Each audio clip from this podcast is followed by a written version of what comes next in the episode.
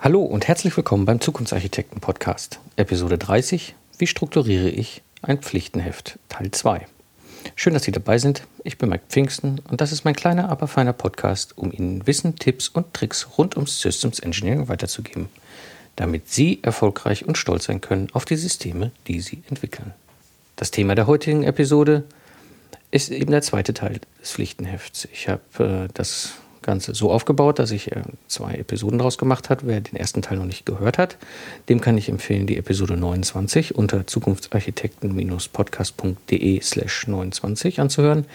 In dieser Episode gehe ich äh, auf den Teil ein, der die direkte Antwort ist auf ein Lastenheft von einem Kunden.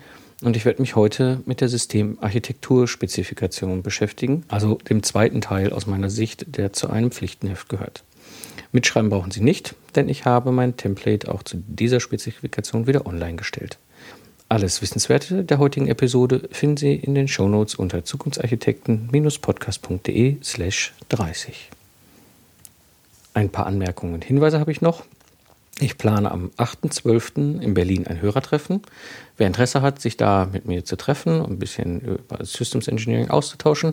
Ich bin eh dort. Ich halte auch zurzeit dort eine Vorlesung an der Hochschule Berlin und ähm, werde dort auch am Wochenende aus anderen Gründen noch sein und habe mir überlegt, da können wir uns doch abends mal zusammensetzen, treffen, ein bisschen über den ganzen Kram quatschen, über einen Podcast, über Systems Engineering, über das Ingenieurdasein im Allgemeinen.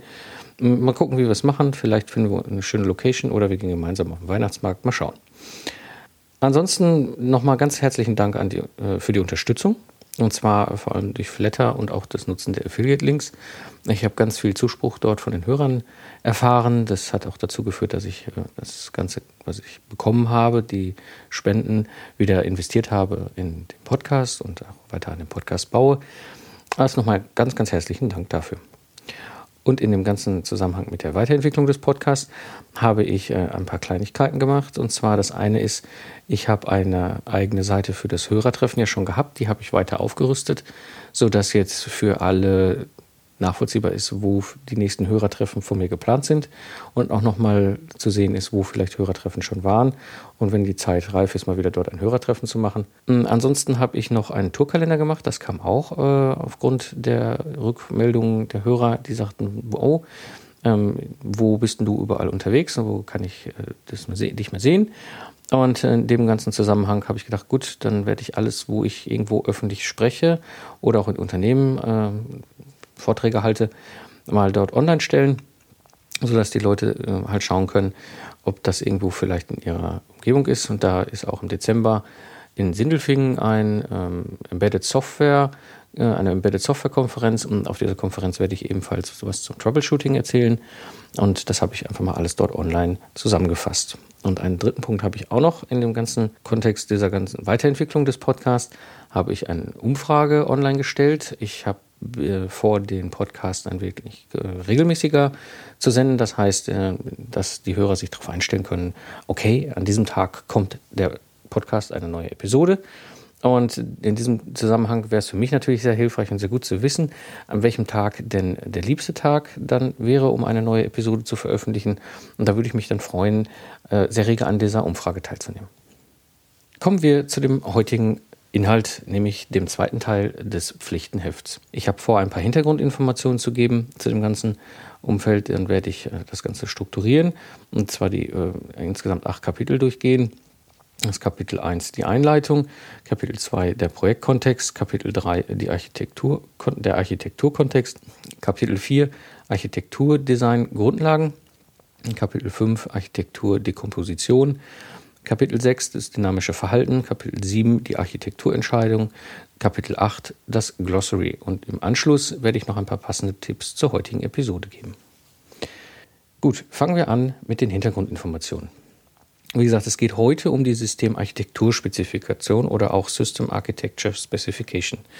Die Spezifikation ist eine Lösungsbeschreibung. Das ist der große Unterschied zu dem ersten Teil, den ich in der letzten Episode behandelt habe. Das war eine problembeschreibende Sicht. Hier beschreibe ich die Lösung, die ich entwickeln will aus Sicht des Systems.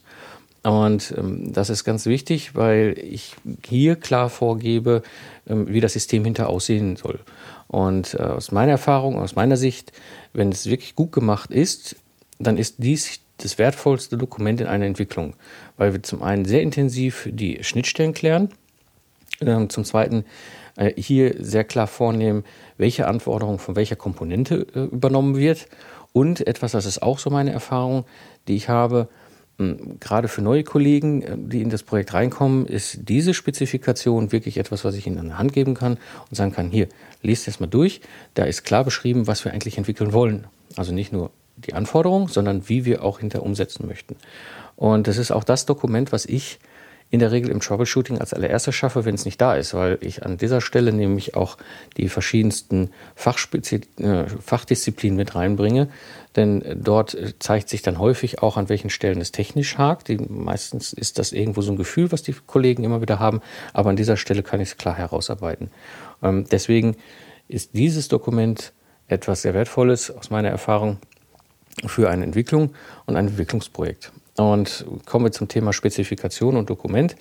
Da äh, gibt es auch noch zwei, drei Punkte, die ich gerne ansprechen möchte. Und zwar zum einen, das, was ich jetzt hier beschreibe, ist eine Spezifikation, wie ich sie zum Beispiel in einem Requirements Management Werkzeug wie DORS oder ähnlichen einsetzen kann. Es ist aber auch durchaus möglich, diese Spezifikation in SysML darzustellen und das Ganze halt dort auf, auf Basis der grafischen Beschreibung eines Systems zu machen. Also wichtig aus meiner Sicht ist nur, dass ich eben die Punkte, die ich jetzt auch gleich in den einzelnen Kapiteln durchsprechen will, entsprechend im SysML, in dem SysML-Modell berücksichtigt werden, damit es hinterher wieder möglich ist, aus dem SysML für einen Leser ein Dokument zu generieren, was für mich nämlich dann eben halt auch wieder die Möglichkeit bietet, sich da reinzuarbeiten, zu verstehen, ohne dass ich gleich irgendein SysML-Werkzeug aufmachen muss, geschweige denn auch verstehen muss, was da zwingend in diesem SysML-Darstellung immer steht. Aber es ist auf jeden Fall möglich, in beiden Welten, eher so das textuell natursprachliche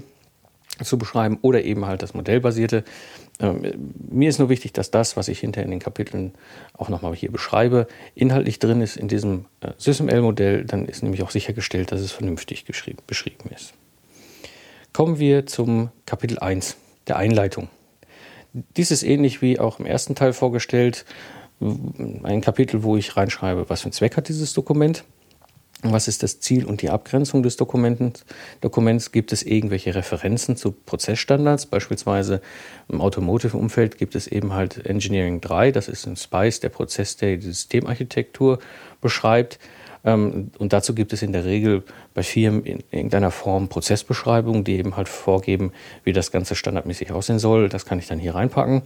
Auch das Thema Dokumentenmanagement, wie mache ich das Ganze? Wenn ich zum Beispiel DORS habe, wie mache ich das in DORS? Oder wenn ich SysML nutze, wie mache ich das mit SysML? Hm, dann habe ich in diesem Kapitel Einleitung auch drin die Qualitätsanforderungen an das Dokument. Wann sage ich, wann ist gut genug? Und eben in diesem Kontext auch zusammen ähm, die Freigabekriterien. Also das heißt, wann bin ich auch definitiv klar, wenn wir das alles einhalten, dann ist sicher, dass dieses Dokument auch gut ist.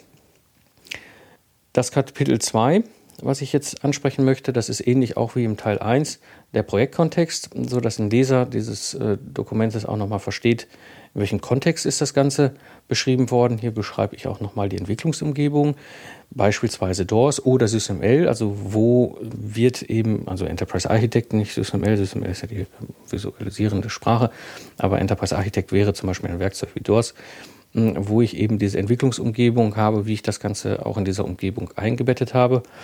Dann eben auch beschreibe ich die Evolution oder die Weiterentwicklung dieses Dokuments, dieser Spezifikation, wie ist sie entstanden, wie entwickelt sie sich weiter, auf welchem Stand baut sie auf, wie ist sie vielleicht auch durch Übernahme von vorherigen Ständen entstanden. Hm, auch in dieser Spezifikation ist es so, wenn ich sie sehr früh zu Beginn eines äh, Projektes, einer Systementwicklung aufbaue, muss ich mit einer Menge Annahmen arbeiten. Und an der Stelle kann ich hier auch schon mal die Annahmen reinpacken, die ich dann peu à peu mit der nächsten Version, mit dem nächsten Stand dieses äh, Dokuments, der Spezifikation halt auch abstellen muss. Und ich kann auch schon mal im Vorfeld äh, klare Einschränkungen äh, beschreiben zum Projekt, ähm, Übernahmeprojekt oder eben halt, was bei mir häufig drinsteht, wenn ich aus dem Troubleshooting komme, dass diese Spezifikation eben jetzt durch mich erzeugt und erstellt worden ist und basierte vielleicht auf einem ersten Stand, der vielleicht auch nicht mehr oder der vielleicht schon länger nicht mehr angepackt worden ist. All diese äh, Einschränkungen oder Constraints, wie es ja im Englischen heißt, ähm, kann ich hier entsprechend vorgeben. Gut, das war das Kapitel 2. Projektkontext. Kommen wir zum Kapitel 3, und zwar dem Architekturkontext. Hier gehe ich das erste Mal so richtig inhaltlich in die Systembeschreibung rein.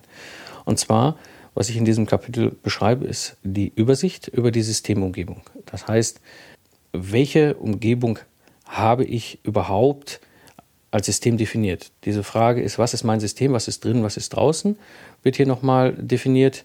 Dann entsprechend die Architekturstandards, die ich hier vorgebe. Das heißt, ich kann zum Beispiel sagen, okay, wir nutzen ein SysML-Modell auf der Basis oder eben wir arbeiten mit gewissen Standardarchitektur. Äh, Definitionen, die wir einfach haben, auch wenn wir es hinterher in, in, in oder entsprechend tuschsprachlich mehr oder weniger beschreiben wollen, haben wir gewisse Architekturstandards, auf die wir aufbauen. Und ganz wichtig, auch was ich hier beschreibe, ist eine Reuse-Strategie. Selten ist es so, dass ein Projekt von Anfang an auf der grünen Wiese beginnt. Häufig übernehmen wir ja schon Technologien aus, aus anderen Projekten, was ja auch durchaus sehr viel Sinn macht, weil sie erprobt und äh, sicher und stabil sind. Und hier kann ich auch noch die Reuse-Strategie äh, beschreiben. Gut, das war das Kapitel Architekturkontext. Kommen wir nun zum vierten Kapitel. Architektur, Design, Grundlagen. Hier beschreibe ich die verschiedenen Einflussfaktoren, die so ein äh, Projekt oder so ein System hat. Ja, das heißt, ich habe äh, mechanische Einflussfaktoren auf das System, ich habe elektrische Einflussfaktoren, ich habe Software-Einflussfaktoren, also die Constraints und ich habe Vorgaben, die sich dadurch ergeben. Das muss ich einfach berücksichtigen, damit ich für das Gesamtarchitekturkonzept verstehe. Und ich kann auch nochmal hier äh, das generelle Konzept beschreiben. Das heißt, ich gucke jetzt eher hier nach innen und äh, erkläre, okay, das ist das, das die Denke, das ist das Warum dahinter diese Architektur aus Systemsicht nach innen hinein so geschaffen worden ist. Und auch hier kann ich schon mal äh, klar beschreiben in diesem Kapitel, welche Safety und welche systemkritischen Architekturbereiche ich habe. Das ist der Inhalt des vierten Kapitels Architektur Design Grundlagen. Kommen wir zum Kapitel 5, die Architektur Dekomposition. Hier gehen wir jetzt so richtig tief ins Eingemachte. Hm, was ich jetzt hier beschreibe in diesem Kapitel ist zum einen erstmal der Überblick über die Systemkomponenten. Das heißt, wenn ich mir das System anschaue auf der ersten unteren Ebene, welche Systemkomponenten habe ich denn? Das kann typischerweise sein, dass ich sage, das sind Komponenten, die kümmern sich um Input- und Output-Bereich. Das sind Komponenten, die kümmern sich um Wandlung von Energie zum Beispiel oder für Transport von Materialien oder was auch immer, sodass ich einen Überblick habe, wie cluster ich eigentlich mein System im Inneren in, in grobe Einheiten. Und äh, der, im nächsten Schritt gehe ich dann hin und habe dann eine Liste der Systemkomponenten. Das heißt, hier gehe ich jetzt konkret auf die Komponenten ein, die ich dann definiere. Das können zum Beispiel sein mechanische Systemkomponenten. Hier kann ich beschreiben einen Aktor. Hier kann ich beschreiben irgendwelche Kraftübertragungssysteme, die ich irgendwo habe, was irgendwo mechanisch eben halt angesteuert wird. Dann beschreibe ich in dieser Liste der Systemkomponenten auch die elektrischen äh, Systemkomponenten und ich beschreibe auch die Software-Systemkomponenten. Und diese einzelnen Komponenten beschreibe ich immer nach dem gleichen Schema. Das ist ganz wichtig. Das heißt, egal, ob ich jetzt eine mechanische, eine elektrische, eine Software-Systemkomponente oder auch eine optische oder was auch immer äh, gelagerte Systemkomponente habe, diese Komponente selber beschreibe ich immer wieder mit dem gleichen ähm, mit der gleichen Schablone. Das liest sich im ersten Moment zwar seltsam, aber es hat den großen Vorteil, dass ich A sicher bin, dass ich nichts vergesse, wenn ich so eine Komponente beschreibe. Und zweitens kann ich dann auch hier wieder rausnehmen und sagen, okay, diese, diese fünf Komponenten, die geben wir in einem anderen äh, Team, die geben wir äh, vielleicht nach extern heraus. Und das sind die Anforderungen an, dieses, ähm, an diese Komponente. Und ich mache das jetzt mal an einem Beispiel der Spannungsversorgung. Das ist ja etwas, was ich denke, was jeder mehr oder weniger kennt. Und da habe ich eigentlich folgende Schablone. Ich beschreibe als allererstes die Wiederverwendungsebene. Reuse, ein ganz wichtiges äh, Stichwort. Wenn ich nämlich Architekturen baue, dann ist es etwas, wo ich immer sehr darauf achte als Architekt, als Systemarchitekt, dass ich schaue, was kann ich wiederverwenden. Habe ich Softwaremodule, habe ich äh, elektronische Module, habe ich mechanische Module oder Komponenten, ähm, jetzt für mich jetzt in dem Moment mal das gleiche war, ähm, die ich wiederverwenden kann. Und das beschreibe ich konkret in diesem Beispiel Spannungsversorgung, wo ich sage, okay, diese Spannungsversorgung ist eine Wiederverwendung auf Basis der Standardspannungsversorgungskomponente, die wir in unserem System haben. Die basiert auf den klassischen Eingängen und Ausgängen und soll auch genauso wiederverwendet werden. Ich kann aber auch hier auch reinschreiben, dass es komplett Neuentwicklung ist, aber diese, Komp diese Komponente, wenn ich sie neu entwickeln soll, von vornherein als Anforderung mit aufnehmen, dass sie entsprechend wiederverwendbar ist. Ja, dass ich mir jetzt schon Gedanken mache, wenn ich die Architektur definiere, wenn ich das Systemdesign mache, dieser Komponentendefinition an der Stelle äh, auch klar mitgebe, ähm, du Komponente, du musst so designt sein, dass du wiederverwendbar bist für zukünftige Projekte. Der nächste Punkt, den ich äh, in, in, diesem Beispiel, in dieser Schablone für diese Komponenten immer beschreibe, ist ein Überblick über die konkreten operativen Aufgaben. Das heißt, ich beschreibe zum Beispiel, Spannungsversorgung soll dafür da sein, in verschiedenen Situationen des Systems die Spannung aufrechtzuerhalten oder eben halt auch das gesamte System mit Spannung zu versorgen oder eben halt auch äh, beim Aufstarten eines Systems gewisse ähm, Aufgaben zu übernehmen, sodass jedem Leser klar ist am Anfang, okay, äh, das ist der Überblick über diese Komponente und das ist die operative Aufgabe. Darum gibt es diese Komponente auch. Also ich beschreibe hier wieder, warum es diese Komponente gibt.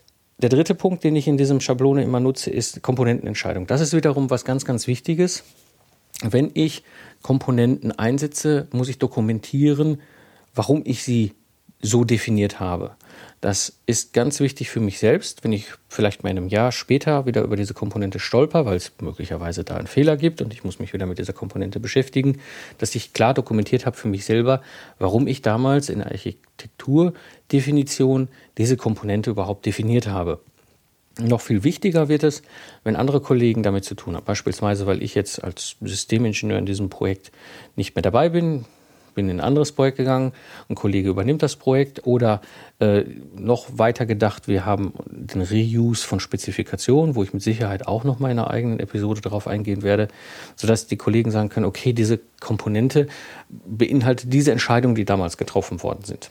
Ganz wichtiger Punkt, das zu dokumentieren ist, ist unglaublich wichtig. Der nächste Punkt in der Schablone, den ich habe, sind die sogenannten funktionalen Anforderungen. Hier kommt jetzt häufig die, der direkte, die direkte Verknüpfung zwischen der, äh, der Systemanforderungsspezifikation, also der Requirements Specification, und der Architekturspezifikation zum Tragen. Hier beschreibe ich alle funktionalen Anforderungen, die diese Komponente übernimmt.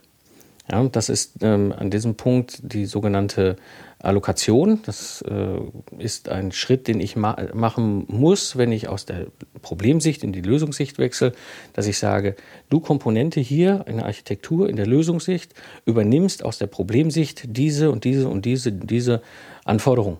Das heißt, ich kann sie im besten Fall, wenn sie gut beschrieben ist, rüberkopieren. Und wenn ich Werkzeuge nutze, dann kann ich sie verlinken. Das heißt, wenn, ich sie, wenn sie sich verändern, dann habe ich auch hier direkt diese Veränderung äh, mit drin. Das heißt, ich kann halt sagen, okay, wir übernehmen das in diesem Fall und wir übernehmen auch diese Anforderung. Also ich habe den Punkt funktionale Anforderung, ich habe aber auch den Punkt nicht funktionale Anforderung. Das ist im Prinzip all das, was so Sachen sind wie Stabilität, Wartbarkeit und so weiter und so weiter. Da sage ich, okay, diese Anforderung an das System aus der Anforderungsspezifikation, also die Requirements, Specification auf Systemsicht übernimmt hier auf Systemarchitektursicht diese Komponente funktional wie auch nicht funktional. Und der letzte und ganz wichtige Punkt der Komponenten ist Schnittstellen. Ich beschreibe jetzt hier im Konkreten die Schnittstellen der Komponenten. Das ist auch wiederum ganz wichtig, weil diese, dieses, diese, diese Schablone, die Beschreibung einer Komponente, ist wiederum für die Kollegen auf der fachlich nächsten Domäne, ob das jetzt Mechanik ist oder Elektronik oder Software oder Optik oder wo auch immer, ja eine Komponente, die Sie selber dann im Detail ausarbeiten. Und Sie brauchen die Information, welche Schnittstellen ich oben auf Systemebene sehe, wo Komponenten miteinander verbunden sind, wo Komponenten möglicherweise auch dann Schnittstellen nach außen abbilden. Und diese Schnittstellen muss ich eben in diesem Beispiel von dieser Schablone mit beschreiben. Gehen wir nochmal zurück in dieses Kapitel Architekturdekomposition nach weiter nach oben und äh, kommen nochmal äh, zum nächsten Punkt. Da gucken wir nämlich jetzt nochmal auch auf die Beschreibung der Systemschnittstellen an sich. Das ist auch ein ganz wichtiger Punkt. Wenn ich die Systemkomponenten beschrieben habe, dann muss ich die Schnittstellen noch beschreiben, des Gesamtsystems nach außen. Etwas, was ich auch in der Systemanforderungsspezifikation in der Regel tue.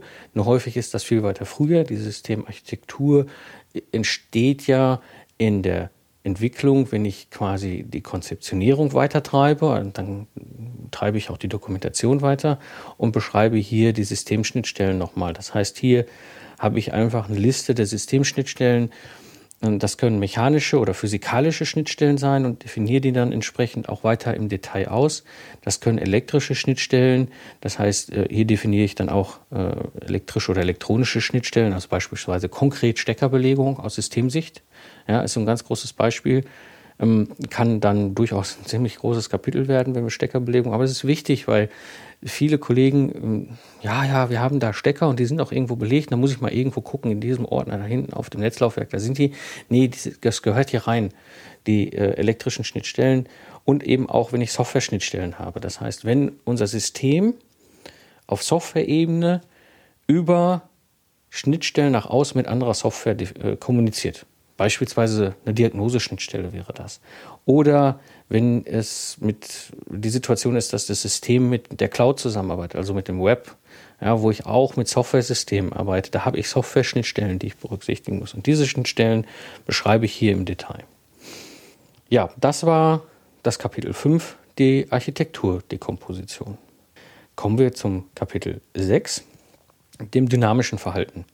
Hier beschreibe ich jetzt aus Systemsicht das dynamische Verhalten des Systems. Das heißt, ich liste zum einen erstmal die ganzen Systemzustände auf und ich beschreibe auch diese Systemzustände. Das heißt, hier kann ich zum Beispiel sagen, es gibt eine, einen Systemzustand aus, der bedeutet für mich das und das und das. Der nächste Systemzustand, den das System einnehmen kann, ist zum Beispiel irgendwie äh, eine Phase, wo das System sich initialisiert. Und ich beschreibe das auch. Und so kann ich alle Systemzustände beschreiben, die das System einnehmen kann. Also hier kann ich auch so Geschichten Fail Active, Fail Passive beschreiben. Gibt es Situationen, wo ich einen, einen aktiven äh, Fehlerstatus gehe? Das heißt, ich muss halt damit leben, dass möglicherweise mir Informationen aus meinen eigenen Komponenten oder anderen Komponenten fehlen oder anderen Systemen fehlen. Entschuldigung und kann hier diese ganzen Systemzustände äh, beschreiben, wie, wie, ich mich verhalte, wenn ich weiter aktiv bleibe. Das heißt, wenn ich weiterhin meine Funktion als System erfülle. Oder anders, äh, wenn ich halt äh, fail-passive bin, äh, das heißt, wie ich in einen definierten passiven Zustand gehe, weil ich zum Beispiel überhaupt gar nicht mehr möglich bin, meinen Job zu machen als System, aus Systemsicht, Gesamtsystemsicht, weil mir entscheidende Informationen fehlen. Und was ich auch dann als nächstes in diesem Kapitel System, äh, äh, dynamisches Systemverhalten beschreibe, ist ein Interaktionsdiagramm. Das heißt, ich liste eben diese ganzen verschiedenen äh, Systemzustände auf und äh, definiere die Sequenzen. Das heißt, es muss ja definierte Übergangsschritte geben, das heißt Sequenzen geben, wie ich von dem einen in den anderen Systemzustand komme. Ja, ich kann ja nicht von aus in voll aktiv gehen, wenn ich nicht vorher durch eine Initialisierung gegangen bin. Hm, oder ich kann ähm, auch nicht von aus in einen Sleep-Mode gehen, weil ich muss ja erstmal initialisieren und dann aktiv sein und dann in den Sleep-Modus übergehen. Das heißt, die Bedingungen müssen dafür erfüllt sein, sodass das System sich schlafen legt. Als Beispiel. Das kann ich dann auflisten und auch beschreiben. Hm, das ist zum Beispiel ein Sequenzdiagramm auch von SysML, was ich hier immer wieder sehr gerne nutze. Ja, das war das Kapitel 6, die dynamische System, das dynamische Systemverhalten. Kommen wir zum Kapitel 7. Ein eigentlich sehr kleines Kapitel, so von der Überschrift her. Architekturentscheidung. Hier dokumentiere ich jetzt gesamten Architekturentscheidung. Also jetzt nicht nur die Entscheidung auf Komponentenbasis, sondern auch die konkrete Entscheidung auf Gesamtsystemarchitekturbasis. Das heißt, ich habe hier nochmal die Möglichkeit, die Vorgaben zusammenzufassen, warum wir da uns so entschieden haben, wie wir uns entschieden haben. Das hört sich jetzt erstmal trivial an, ist es aber nicht, weil viele Architekturen, die ich erlebt habe, sind irgendwie gewachsen und keiner kann mehr so richtig nachvollziehen, warum es diese Komponente gibt. Und das Schlimmste, was passieren kann, dass irgendwie alle sagen, ja, es funktioniert so irgendwie, eigentlich müssten wir genau an der Stelle noch eine weitere neue Funktion einbauen in die Architektur. Wir wissen nicht, warum dieses System diese Architektur im Detail so hat. Die Kollegen sind nicht mehr da, nicht mehr verfügbar. Ähm, aber wir glauben, das gehört dahin und dann bauen wir das mal ein und hinterher ergeben sich wahnsinnig komplexe Quervernetzungen, also sogenannte Hidden Links, die dann auftauchen, weil keiner so richtig wusste, warum diese Architektur damals so gewachsen ist. Und wenn Sie in dieses Kapitel einfach noch reinschreiben, ja, es ist ein lebendes Objekt, Es hört sich zwar irgendwie komisch an, aber es ist dann so. Ja, das heißt, jeder weiß, dass es damit, äh, dass es da ist, aber ich kann auch hier reinschreiben, okay, wir haben diese Architektur so entschieden, weil das eine Managementvorgabe war.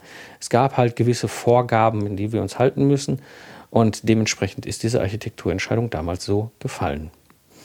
Das war das Kapitel 7, die Architekturentscheidung. Und jetzt kommen wir noch zum achten und zum letzten Kapitel. Das ist das Glossary. In diesem Glossary beschreibe ich wiederum alle äh, Begriffe, die ich verwende, die möglicherweise nicht jeder kennt.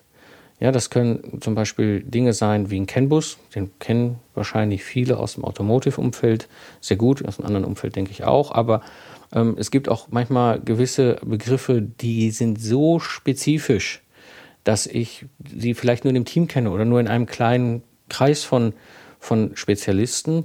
Und wenn ein nicht zu diesem Kreis gehörender Spezialist das Dokument liest, muss er in der, in der Lage sein, diesen Begriff nachschlagen zu können. Und das Zweite, was ich hier in diesem Glossary auch immer beschreibe, sind die Abkürzungen. Das heißt, alle Abkürzungen, die ich irgendwo verwende, weil sie auch Standard sind unter Umständen, weil wir sie immer so abkürzen, dass wir einmal unten in diesem Kapitel 8 Glossary aufschreiben, was meinen wir da eigentlich mit.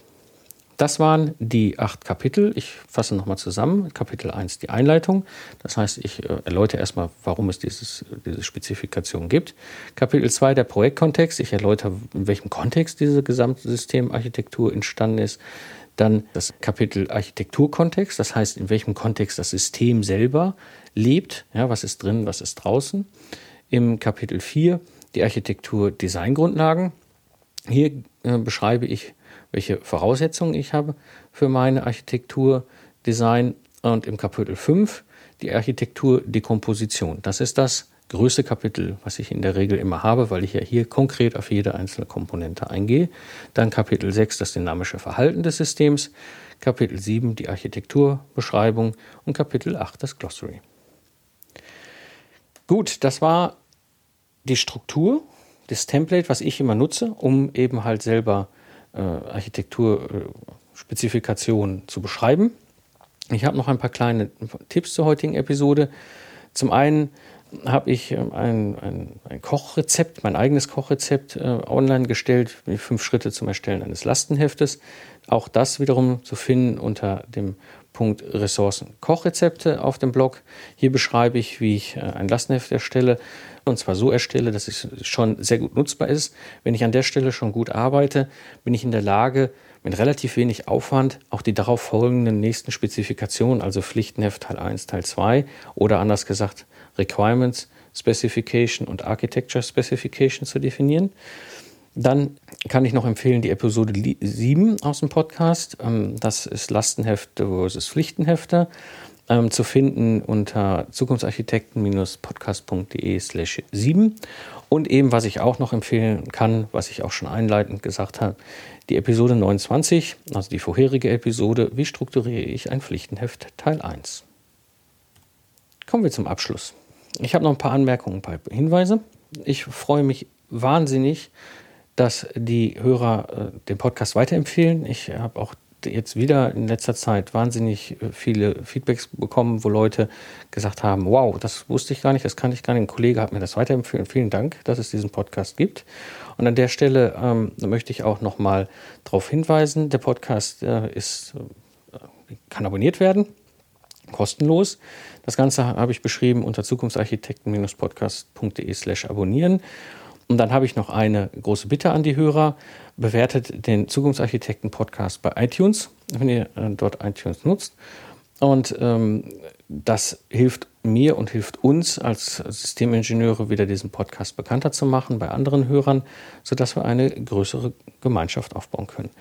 Und wenn Sie auch schon dabei sind, den Zukunftsarchitekten-Podcast zu bewerten, dann würde ich Sie sehr, sehr gerne auch bitten, die anderen Podcasts, die Sie hören, ähm, zu bewerten. Das ist immer für uns Podcaster eine wahnsinnig tolle Bestätigung zu sehen, dass andere Leute das gut finden, was sie tun.